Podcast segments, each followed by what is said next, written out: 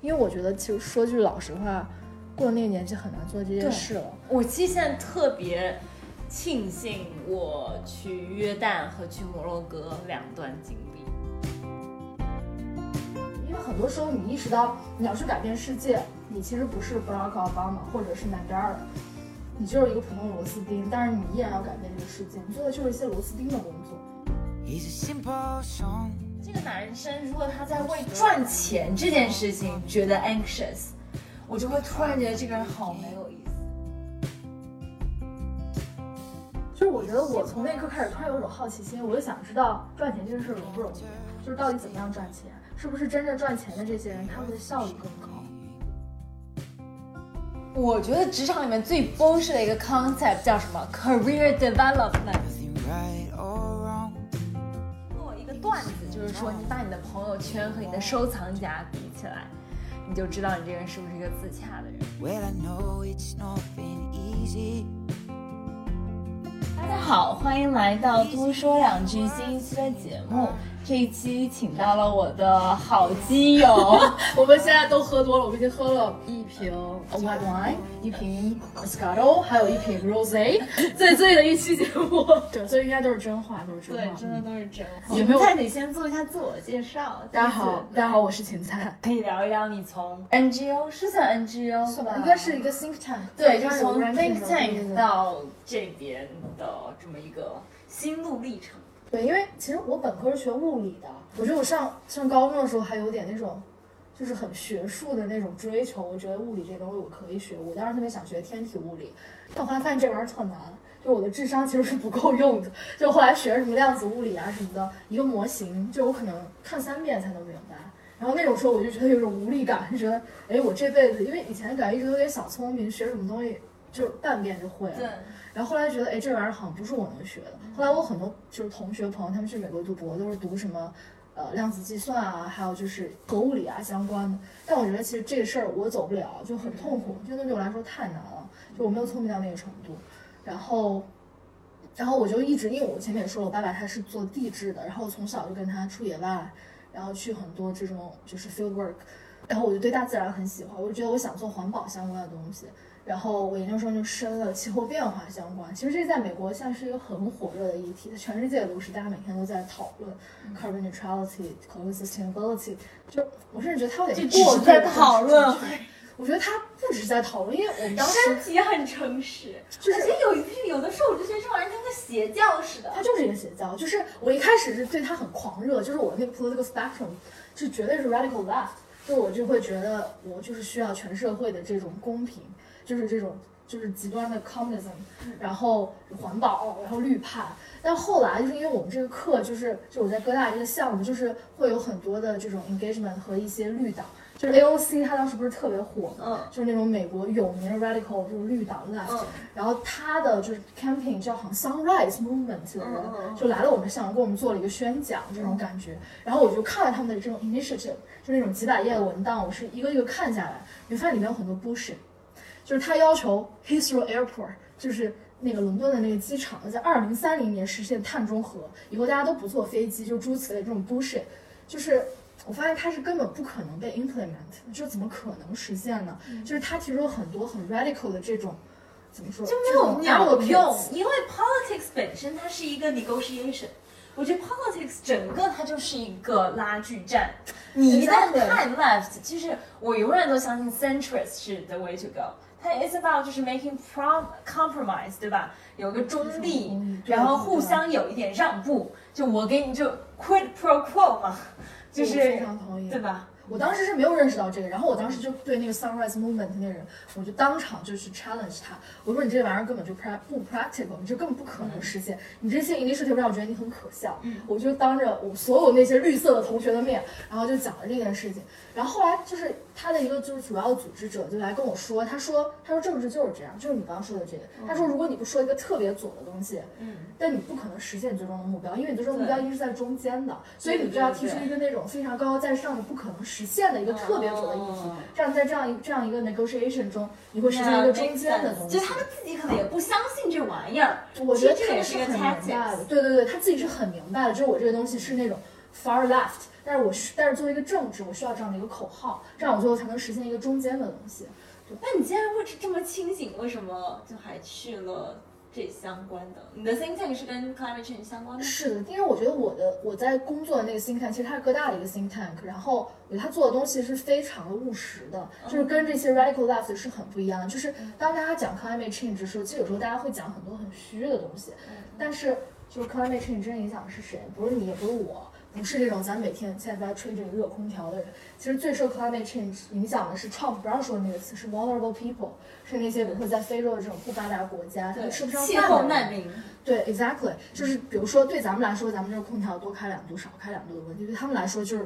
比如说我当时是在西非，就是 Sahel 这个 region，就撒哈拉沙漠以南的这样一个条带区域，他们一年其实他们气候非常恶劣，就当年英国人去了以后说，哎，我不殖民这块儿，为什么？因为这儿都是瘴气沼泽，这地儿没什么好殖民，没什么 profit 可以出。然后法国人来了说，我行，我能上。法国人法国人出发是觉得英国人不一样，英国人是觉得你这儿有东西牛逼，我就把你这东西都拿走，就是比如说你当地的资源什么的，然后我什么都不给你留下。然后法国人是觉得我的文化牛逼，我的系统牛逼。对法国人殖我民就是法国就是个普信男。对法国人 so end of the day，他们最后还是就是，我觉得英国人其实就整体来说，就是在殖民这一点上啊嗯，他还是就是是 master the art of colonialism。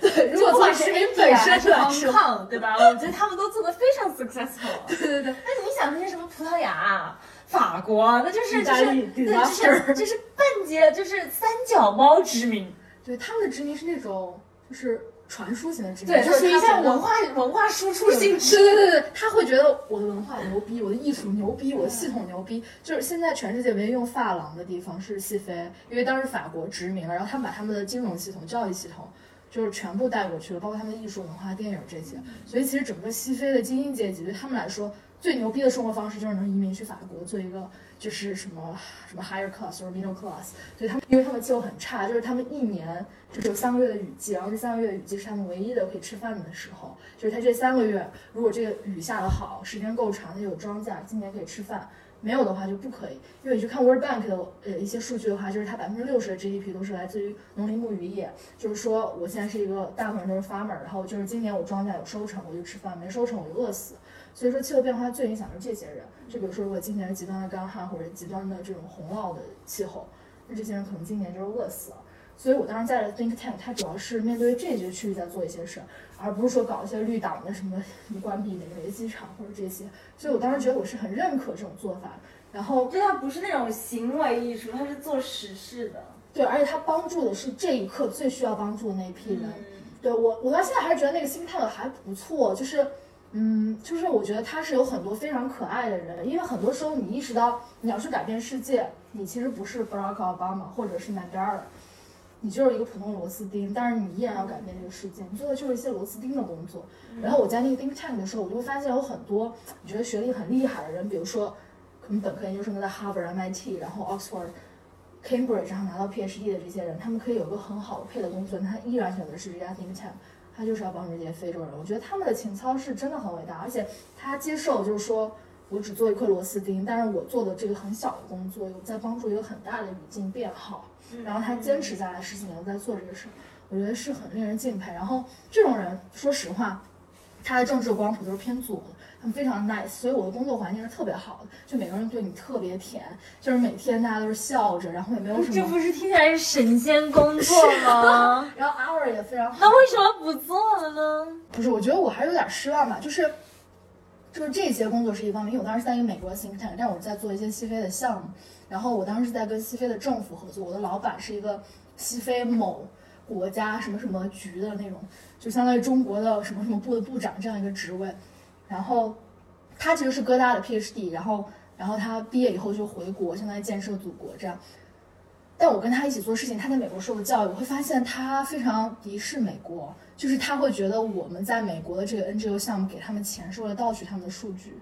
就是其实我们 develop 的那些所有的软件啊，还有工具，他们都没有在用。我就会发现，就是这里有一个巨大的 gap，就是在你发明了一些你觉得特别 dope 的一些软件工具，然后可以预测这个那个那个，能够帮助政府的决策，但政府决策的时候他不用你的，因为他觉得你是美国佬搞出来一个什么什么东西，他不信任你。然后我就会发现，我们花两年时间就是做的那个工具，其实事实上没有人在用。我觉得这个是他最大的问题。让你觉得很失望。我觉得非常失望。然后我就发现啊，我觉得我自己在改变世界，但我做的东西就是没有帮到任何人，我相当于浪费两年时间在自我意淫满足自己。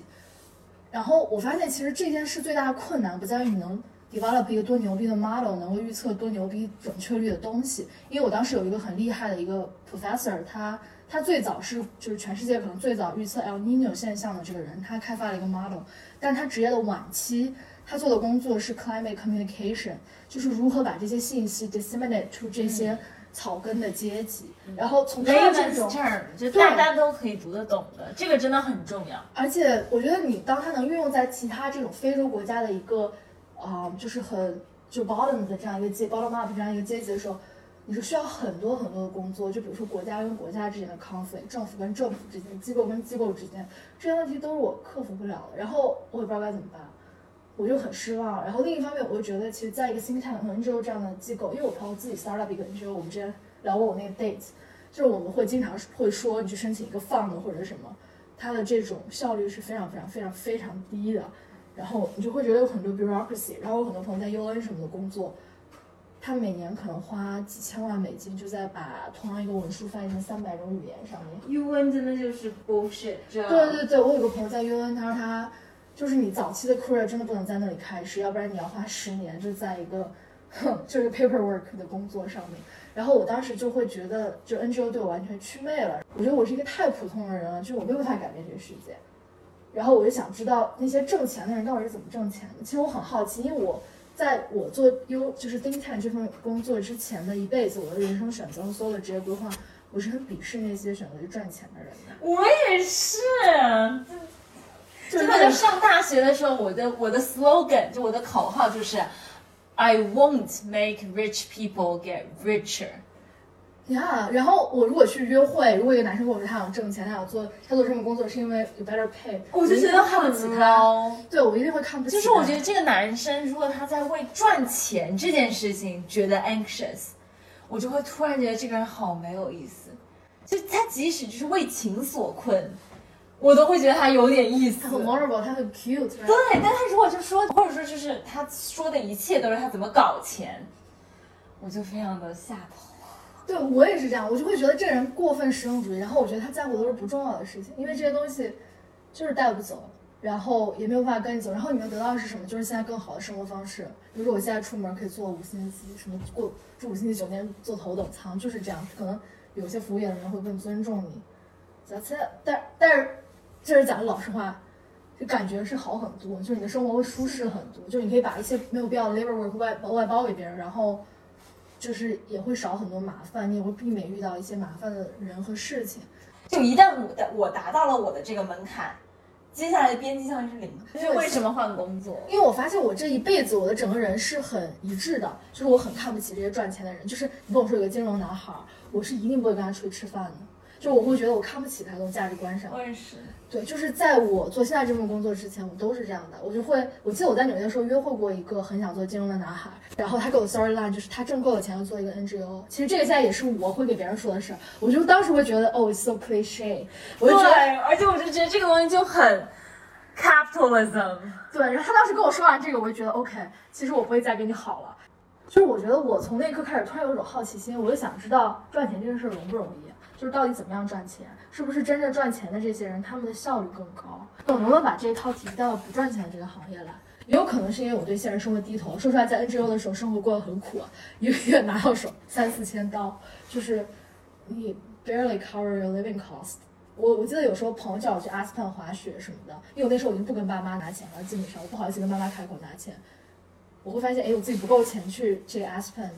做这个滑雪的 trip，就我发现我的一些爱好是我不可以 fulfill 的，然后就是很窘迫吧过的。我记得我那个时候就是有个很好的朋友，当时已经搬到了布鲁克林，因为因为就是租金更便宜。然后有个很好的朋友，他现在是一个艺术家，他们是完全不在乎金钱，然后一直非常一致的就是追求这个艺术方面，还有其实是他们的一个哲学追求吧。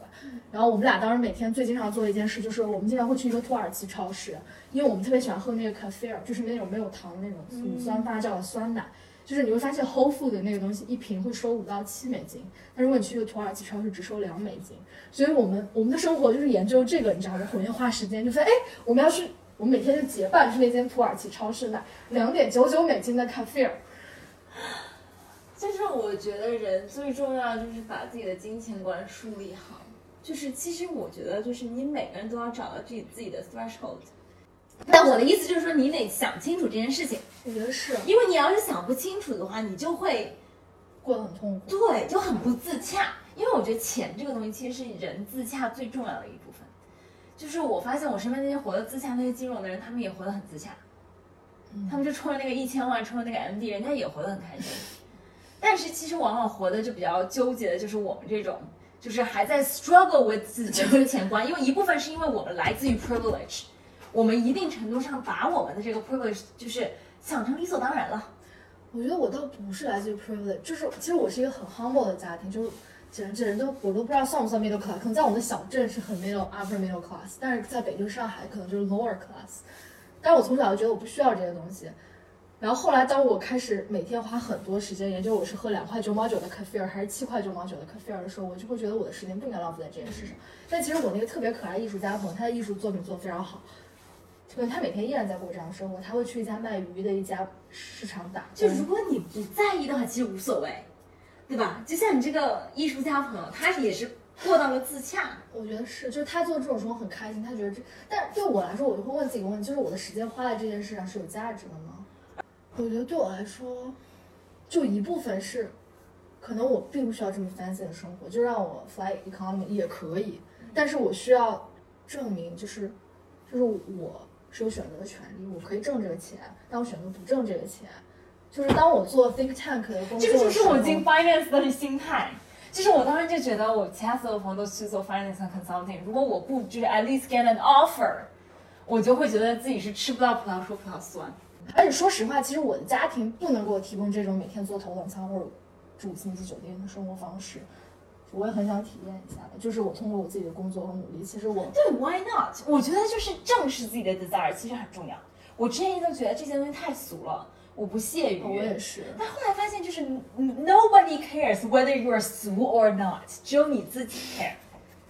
哎，我也觉得很俗。这个俗的想法是从哪里来的？是我们从小接受的教育吗？我也不知道。其实我觉得我家庭就是从来都不把我赚钱当做教育我的一个目的，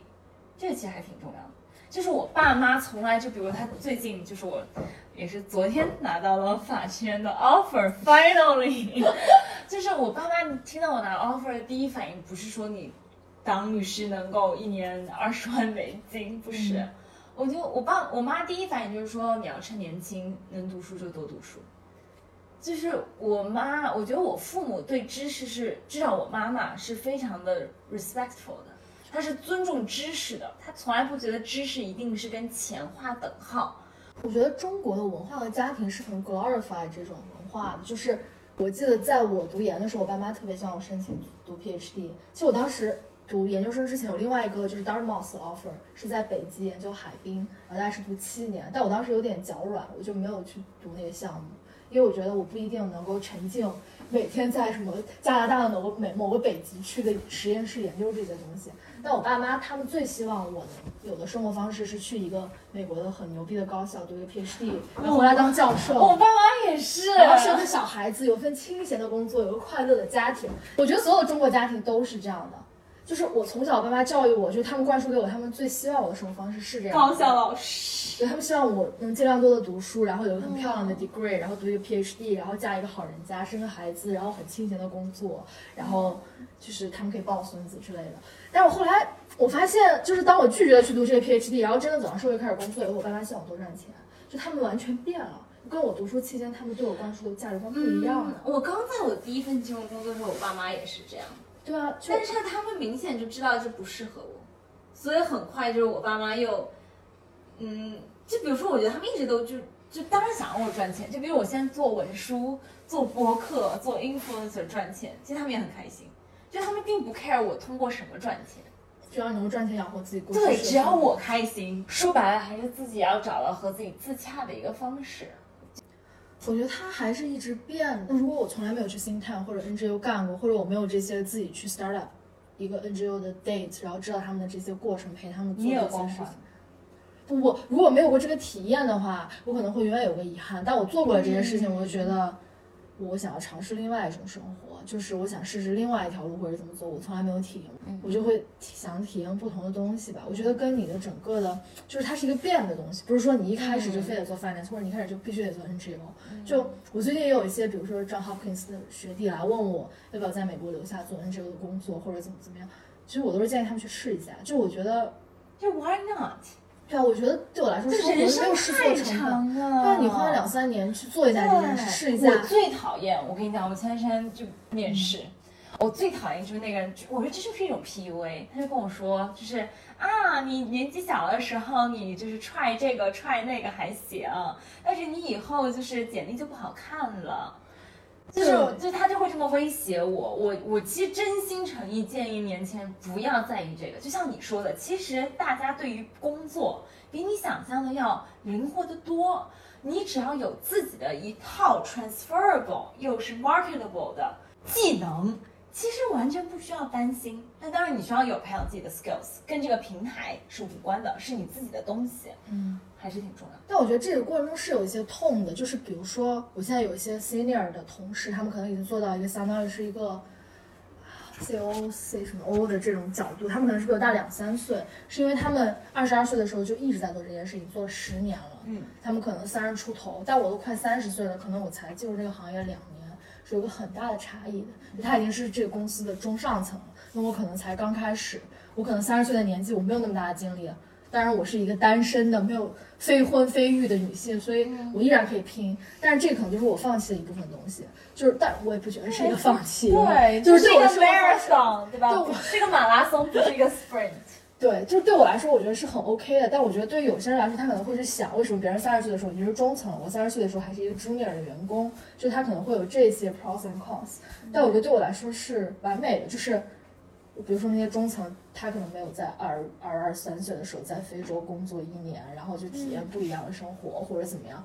因为我觉得其实说句老实话，过了那个年纪很难做这件事了。我其实现在特别庆幸我去约旦和去摩洛哥两段经历。对，我觉得是这样。就是其实我是今年才意识到，就是我今年过年的时候带我的所有的家人去老挝一趟，然后我突然发现，因为我年轻的时候就年纪更小一点，十二十一岁、十八、十九岁的时候，我跟朋友经常 backpacking 在东南亚，然后每天住 hostel，可能一天花费五十块钱这样。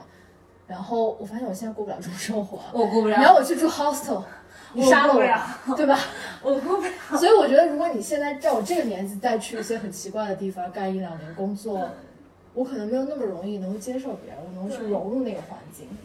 我觉得我经常会问我自己一个问题：如果你没有什么各方面的约束，你会干些什么？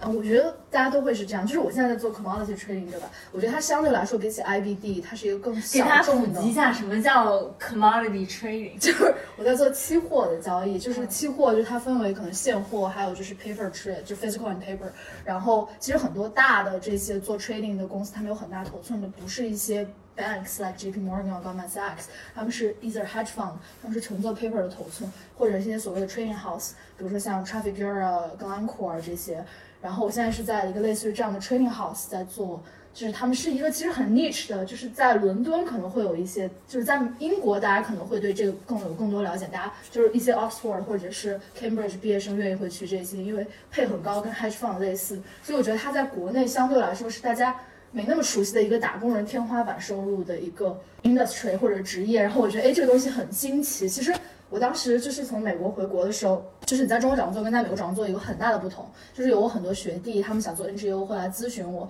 就是说，呃，我在美国的时候我只能找就是 environmental science，因为我学的是这个相关的，或者是 NGO 这些相关的工作，不可以跨专业去找。我当时找了一些 data science 的工作，但其实不是很成功。就是其实你想做 computer science 没有那么简单，就是就这个工作非常的 competitive，like 经常有一个特别变态的印度的一个那个就是面试的人来问你，然后给你一个 blackboard，然后就让你在上面写一些各种各样的 equations。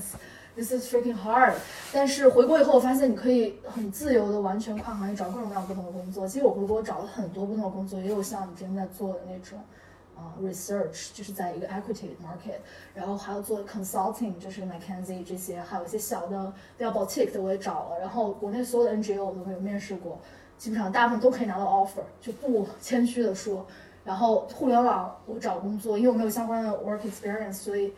其实找工作还蛮难的。但是就是一些金融相关的都可以找到。但我最后选了这份工作，是因为我去谷歌，它发现大家都说它神秘，连谷歌都说它神秘。然后我就想知道它到底在做什么，我就发现它是一个。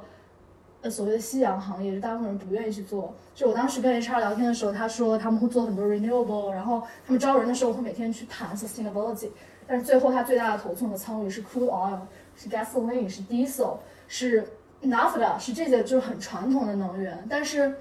比如说你去看上世纪七八十年代，其实 tobacco 在大家都抵制它的时候是最赚钱的十年之一，就是在它陨落前它依然赚钱。所以我就觉得，哦，那我就来看看这件事情。对，因为就这段时间，就是大家想要 get rid of it，但其实还没有办法生活离开它。我觉得这是他赚钱的原因之一，因为大家觉得我有能力就是摆脱它，或者我很急需摆脱它。但事实上，就是你去看全球的这个 supply and demand，这个是我们做研究最经常用的一个方法，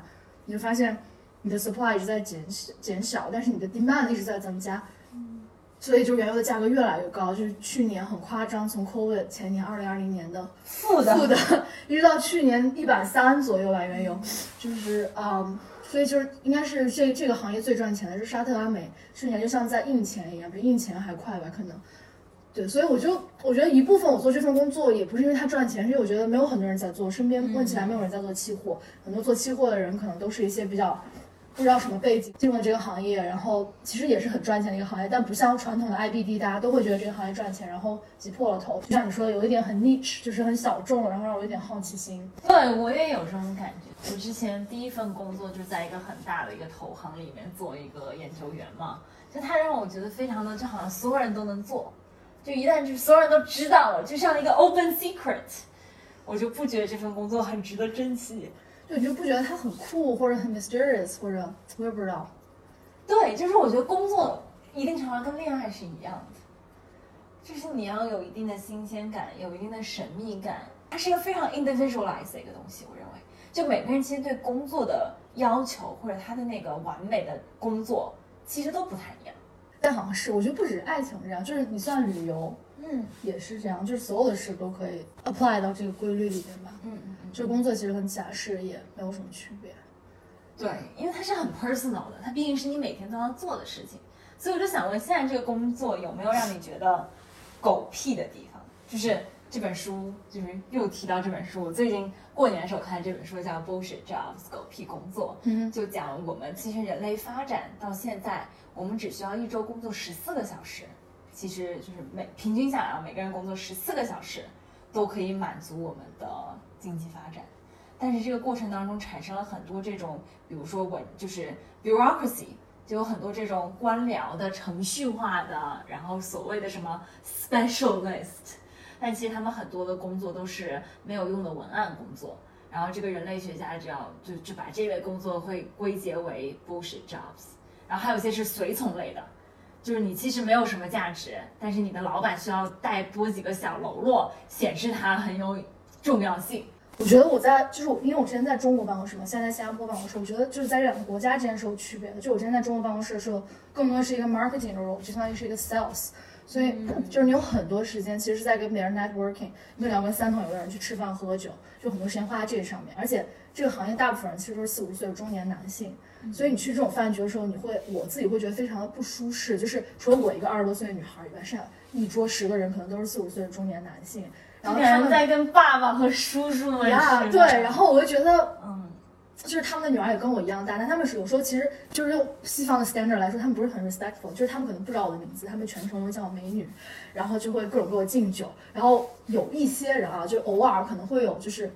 有一些不礼貌的行为，比如摸一下你的腿啊，或者就是怎么样占一下你的便宜。就是我之前在中国的时候，我觉得就是这个部分很 bullshit，但其实事实上这个部分其实是可能是你最挣钱而且无可替代替代的一个部分，是我现在才意识到的。因为我后来其实转岗到新加坡，然后我做更多 research 相关的工作，可能我就每天有很多 spreadsheet，然后去研究一些 supply demand，然后跟我的 trader 说，我觉得现在 micro market 是怎么样的。我会发现这种工作其实你是更容易被取代，就是每个人都可以取代你，你要必须一直保持一个非常高的一种 dedication to 你的这个工作，然后你老板会觉得你是就是所有人里最快的，然后最 ambitious，然后最对，最 motivated 的这个人，他可能才不会，他还愿意花更多的钱来请你。但是如果你做这些 marketing 的工作，这些 connection 是你的，他替换不了你，你就是你，你每天十二点去上班，it's fine。但是我的工作就不可以。但是我很不能忍受工作那个方面，就是我要跟别人去喝酒，然后就是要，就是因为我的那种。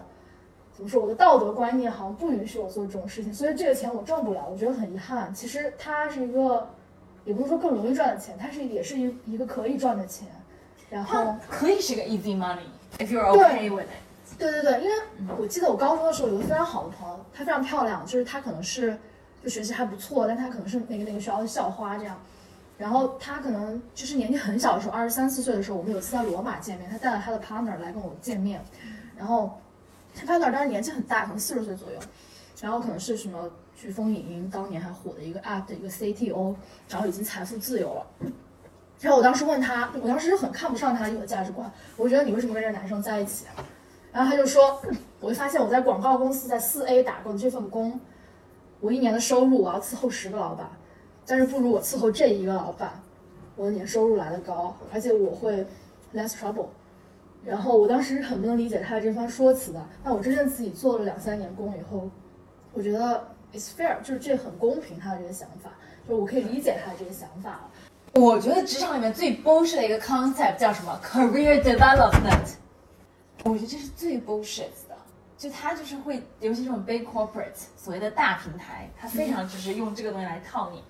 就你在这蹲着吧。你有 career advancement，对吧？过三年给你升个 A，再过几年给你升个 VP，十年就让你升个 MD。但是其实，我觉得会让你越来越就依赖于这个平台。你一旦没有这个平台之后，你什么都不是。我之前有跟几个所谓的 UPenn 的几个就是 business school Wharton 的朋友出去 hiking 的时候，他们有跟我说这样的一个话，因为他们之前是在一些很大的 investment bank 做 IBD，然后他们就说，不管是我在这种 training house 或者这种 IBD，他们觉得就离开了这个平台，你什么都不是，你很容易取代，然后你其实什么 skill 都没有。他们觉得真正的有价值的 role 其实是我们刚刚说的那种 sales。的那种 marketing role，就是这些 connection 是你的这种怎么样把资源整合在一起，然后让它变得更高效的这种功能是你来实现的。但其实我在这样一个平台，就比如说我现在每天拿到这些 information 和我拿到这些什么各种各样的 flow 或者任何东西，其实都是依赖这个平台的。我离开了这个平台，这些东西都没有了。我现在做的这些就是这些 methodology 做事的方式，其实都没有办法复制。就我觉得他说的其实挺对的，但是怎么说？我觉得。就是我在这公司，它其实有一点不一样，就是它其实没有一个这样的 career path，就是它不保证你干三年一定可以升什么或者怎么样。就很多人可能干了十年，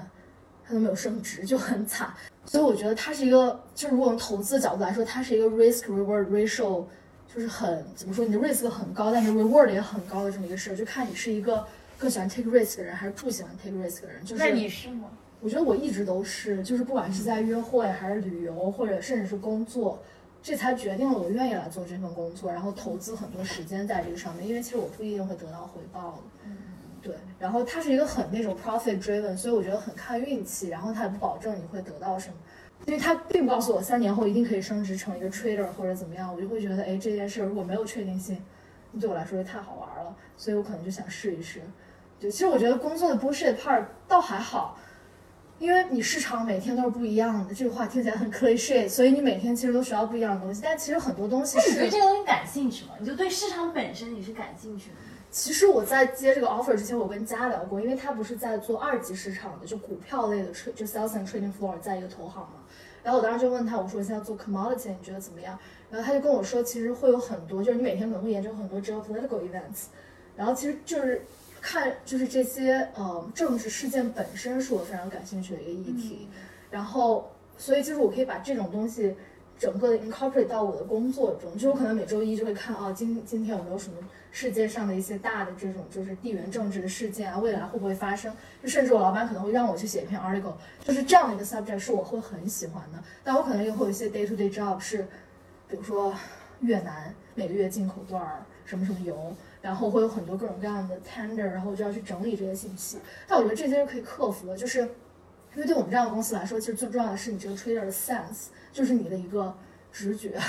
就很多人 trade 其实是靠直觉，就是他就是我们很多我们是更偏 micro，就你也在这个过程当中培养你的直觉。我觉得我并不一定培养，但是就是这种就是可以用机器做的工作，就你说的这种 bullshit job，就是对我们来说是后台的工作，你全部可以 assign 给你那些 Python developer，你告诉他说，比如说我每个月有这样一个 tender 邮件进来，你能帮我 script 这个 information，这些工作你都是外包给别人去做的。然后其实你真正要做的是你怎么样综合这些信息，然后来培养你的一种对就是市场的嗅觉吧。我觉得这个才是这个工作可能很有价值的一个点，而不是说你怎么样做一个 developer 把所有东西都 automate。因为我们不是做那种高频 trade 的，或者像一些 hedge fund 一样，这种更多的是一个 micro fund 的那种性质。所以我觉得整体来说还算好玩儿，但是因为我觉得我有时候在想，可能我也会很幸运，就是。或者也可能是不幸，就是比如说我们公司的男女比例是非常悬悬殊的。我最近发了朋友圈是，他把我作为一个就是我们公司 封面首页的女郎，是因为我们公司没有女的。就比如我不知道其他 desk 啊，就比如说在伦敦或者在嗯，比如说呃日内瓦都是后台了。比如说在伦敦吧，我不知道他们有多少 trader 和多少女性。但比如说新加坡，我们可能有六七十个 trader，只有两个女的，我可以数得出来。而且他们是做可能交易没有那么交易量没有那么大，没有那么挣钱的一些产品。所以我就会觉得就比较边缘化的角色。我觉得他们也可以挣很多钱，但是反正这个比例是在那里的，就是可能三十分之一的女 trader，然后其实更多的女 trader 不是会在这样一个弱肉强食的达尔文社会的一个利益就 profit driven 的公司，他们可能会在一些很传统的公司，他们为了政治正确会招很多女性，然后他们也有一些上升的机会。所谓的无知少女，就无党派知识分子、少数民族女性，他们是会被这种。国企提升的，其实我觉得女性在国企有很多机会啊，这个是我另外的另外一件事了。然后或者是你去一些比较大的这种 big corporate，然后他们是上市的 listed company，我们公司是没有上市的。就比如说 Shell，然后 Exxon mobile，对，它有这种 diversity quota，对，它必须要有一个亚洲女性作为 trader，但我们公司是没有这个的，所以就没有这样的人。然后他们就发现，哎，你在这儿，就我觉得我有时候会有一些优惠，大家觉得哦，你是一个年轻漂亮的女孩，那我多给你一些机会，或者我对你没有那么 harsh。比如说我的 trader 骂我们组其他的年轻的 analyst，可能不一定会骂我，就但我主要是因为我更怕把你骂走了。哦，我我们公司换手率很高，我们公司年轻的 trader 每就三个月走一个人的，就是因为工作压力很大。因为我的职业变换吧，就可能之前会跟你这种节奏类似，去做一个 research，去做一个 request 什么。听过一个段子，就是说你把你的朋友圈和你的收藏夹比起来，你就知道你这人是不是一个自洽的人。嗯因为我发现我朋友圈里面发的都是那些 social justice，或者至少就跟 humanities 相关。人文和社科相关，我就是一个人文社科的人，因为我慢慢其实发现，其实我也没有办法，我们一会儿会聊到拯救世界。学什么？econ，但是我是 liberal arts college，我只上了九门 econ 课，我剩下十几门剩下的二十多，OK 都是 OK。都是就包括 Arabic studies、religion、philosophy、political science，然后呃 art 嗯，对，然后就我觉得我整体上就是非常喜欢 humanities 和 social science，因为我觉得这是就是 what people live for。嗯，就就像死亡诗社那那一些吧，就 poetry is what makes us alive 这种感觉，嗯，所以我发现我的朋友圈都是发这种东西，然后我的收藏夹就是什么叉叉叉宏观研究框架，啊，就是我感觉我需要去 master 的一些东西。就我想问问你，你觉得你现在这种学习，你都是更多的都是自驱的，就你自己本身都对它有兴趣？我觉得我本来对一些很宏观的话题，就是比如说我之前跟我 date 聊天，我们可能一天聊一两个小时，我会聊一些中国、美国的一些 conflict，然后一些意识形态的问题，就聊这些东西。我对这些很感兴趣，我会每天去看一些各种各样的学术论文啊，什么关于这些。但我发现，当我的工作真正需要这些东西的时候，我没有每天去看的这么勤了。就是我会发现，我会 quote 一些别人的东西，然后用一些别人的东西，然后来发成一个报告给别人，或者发成一些我自己的观点给别人。就我有时候会觉得 I need a break，我就会刷淘宝，而不是去看一些这些东西。但是总的来说，我觉得我是喜欢它的，就是我不，就是我如果我工作的时候是去 Finance Time 看这些关于中美一些 conflict 的东西，我觉得还是蛮开心的，可能会比我读一个 PhD 要没那么辛苦吧。嗯嗯嗯。对，因为它不需要成为一篇论文，它也不需要很严谨，只要别人能够觉得你这个观点是站得住的就好了。那我们既然聊到这儿了，我们都知道芹菜不是一开始毕业就是在这个行业。就比如说我前段时间真的在想要去葡萄牙去那个数字游民的签证，哦就每年去半年，然后五年换 PR。但是当我收到法学院 offer 的那一刻，你就觉得这个才是你的正道是吗？对，那我很好啊。但是我觉得跟之前做 finance 不一样，我会给自己留后路，因为我现在就不相信我只做一份工作，就我必须要有两三份副业，或者在孵化的这种东西，就比如我的账号也好，或者跟别人做一个 startup 也好。嗯，就是我觉得这个其实是我工作了三年有一定的改变的，就不会就是其实像 investment 一样，像投资一样，你不能 all eggs in one basket，还是需要有一些嗯 variety，也是规避风险。嗯，我觉得是，我觉得好像所有的事都能说回投资里面这个 risk 对 reward ratio。就我最近也会有这样，就是我也在跟卡卡做那个地毯的消费品的一个项目，然后又跟另外一个朋友做一些 non-fiction 的写作。我觉得就是，就其实我最近血压很高，可能是因为长胖，我需要减肥。但是，嗯，我觉得跟我的工作压力也有关。就有时候你会发现有更年轻的人，然后他们可能 skills 比你更好，很容易就被他们取代，然后你就觉得我这工作保不保得住呢？我有什么不不被取代的部分？你就会压力很大，你就会更努力的去工作，花更多的时间。但我不喜欢这种 loop，我就会说，我可不可以有个 side project？就我跟你说 fuck you 的时候，我还可以有一对以糊口的事情就。真的一定要有裸辞的底气，我觉得。嗯，我觉得要不然人的压力会非常非常大，你会觉得失去这个工作我谁都不是。但是你需要定义，就是除了你现在在打的这份工，因为毕竟是只是打工而已，就是你还可不可以有一份，就是你会觉得做的有点开心，有一些你喜欢的，比如说我喜欢 creative things，就是有些很 creative thinking 的，然后有一些东西，然后你觉得。还可以稍微挣点钱，可能够你在大理租一个房，每天吃个饭三四千块钱。我觉得这样就会给你一种底气，就是你觉得，这份工作我可能不用压力那么大，不干也行。因为我们公司其实有很多猝死的人，就是那种三十多岁年纪轻轻，然后压力很大，吹的你知道吧？他就猝死了。这个是很多人升职很快的一种路径，就是你要等那个三十多岁年轻吹的猝死，你就可以升上去了。就我就觉得我自己，都不敢干。我觉得我自己会有这种危险的趋势，我血压又高什么的，工作压力又大，每天很多时间在工作这样，所以我想给自己一些选择吧，就是有一天我说，我感觉我没有办法对工作有这种 dedication，我没有办法一天工作十二个小时，我可不可以一个月只挣五千块钱？而且这种东西是一瞬间的，就是压死骆驼的那根稻草，就是一瞬间。因为你每天会想这些东西，你就会压力很大，你就会觉得老板交给我这件事，我今天没有做完，然后又来了三个年轻的员工，我感觉他 skills 比我好，他会他的 Python 的技能比我好，然后我觉得很多工作都是很可可以替代的，所以就我是那种会很有压力，然后很 competitive 的人，我会给自己很多压力，所以我需要一些 side project 给我一些安全感。就我觉得可能跟渣男一样吧，就是你需要有几个备胎，你觉得这个女的不喜欢我，当然要有备胎，对啊，就是因为喜欢不喜欢这个我都排到学嘛。Plan Z 了。我感觉喜不喜欢一个人真的是玄学，就有一秒我突然觉得你这个人抠鼻屎，我不喜欢他了，这件事情就这个人。胡渣，不行的。对啊，所以你就要有 Plan B、C、D、E，对吧？但我现在就是很 motivated，不不，我觉得我做 side project 可能是为自己干活，啊，有一点这种，对吧？就是我并不觉得它是一个在交活的感觉。我每次接一个就是私活，我都老开心。因为你是直接拿到现金奖励，对我来说它是一个长期的东西，其实还会难一点。就我会觉得我今天十点钟下班，然后我休息一个小时，我又要可能再工作那你两三个小时。这个其实也可以用一种直播带货或者 influencer 的方式回来。其实我觉得这个事情其实很难，就是你看一些可能来自于一些 humble back- background 的人，他们很容易就做到这些事，你觉得很简单。就是你真的去做这些 hands on 的时候，你就觉得这可能比你现在在做的这种熟悉的工作还你要。找一些运营的东西，而且还有你说的很多学，对对，还有你说那种精英放不下的一面，觉得我牛逼，我就不可以做那种很 low 的那种抖音式的营销。对我现在就就完全放下了。其实放下之后，发现海阔天空。就姐有这个变现能力，我凭什么？我觉得有时候倒不是我不想放下，而是我其实不理解，就是你习惯了就是带着一个那种精英的架子，然后你习惯了这套 narrative，然后你就不知道其实有些人喜欢什么东西，就其实我不知道，就是我想那样都有点难。所以你得找运营。就是我从一开始就开抖音，我就找运营，因为我希望他们告诉我这些人想要听什么。抖音的变现能力比小红书强吗？对，强很多，流量多很多。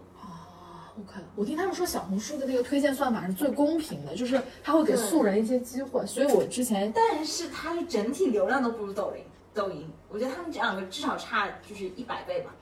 就比如说你在小红书你能有几千粉，其实就很很多了。对，在抖音你基本十万粉吧。就如果你内容做得好的话，完全 OK。但我觉得抖音对我来说有点那种，就是 intimidating，就是因为所以你得找运营。我发现我的婶婶、姨姨、姑姑他们会上抖音，那 他们喜欢的那些东西是我完全不能理解，就是我也真的我我也没法产生那样的内容。这个就是因为你身边有一个 sample 的偏差，就抖音上面人很多，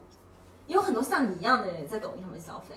就是所以你一定要找运营。我其实现在就知道，专业是必须交给专业的人去做，而且零到一是最难的。那你卖的是什么？就是你跟我咨询，我卖的是内容，就是我提供内容，但你帮我做任何其他的，哦、对，包括你帮我修改脚本，帮我加一些那种关键词，就是内容整体还是我自己定的嘛，但他要帮你就是做一些修饰嘛，然后包括剪辑、运营怎么投这个上热门的这个豆荚，我每天都要花六十八块钱在抖音上。其实我觉得你这个方法挺聪明，因为其实我之前不是跟朋友做一个小红书账号，最让我心累的就是你刚说的那些，把它变成一个小红书版的大家喜爱的格式。对，我做那种找很讨厌的，事，十块钱，其实非常便宜。我都会觉得很恶心，你知道吗？就会觉得很不自洽，我就很痛苦。这个是就是我最大的阻碍。所以我现在就是把所有我不爱做的事情全部外包出去，因因为我发现闲跟鱼上找吗都闲鱼上，其实非常便宜，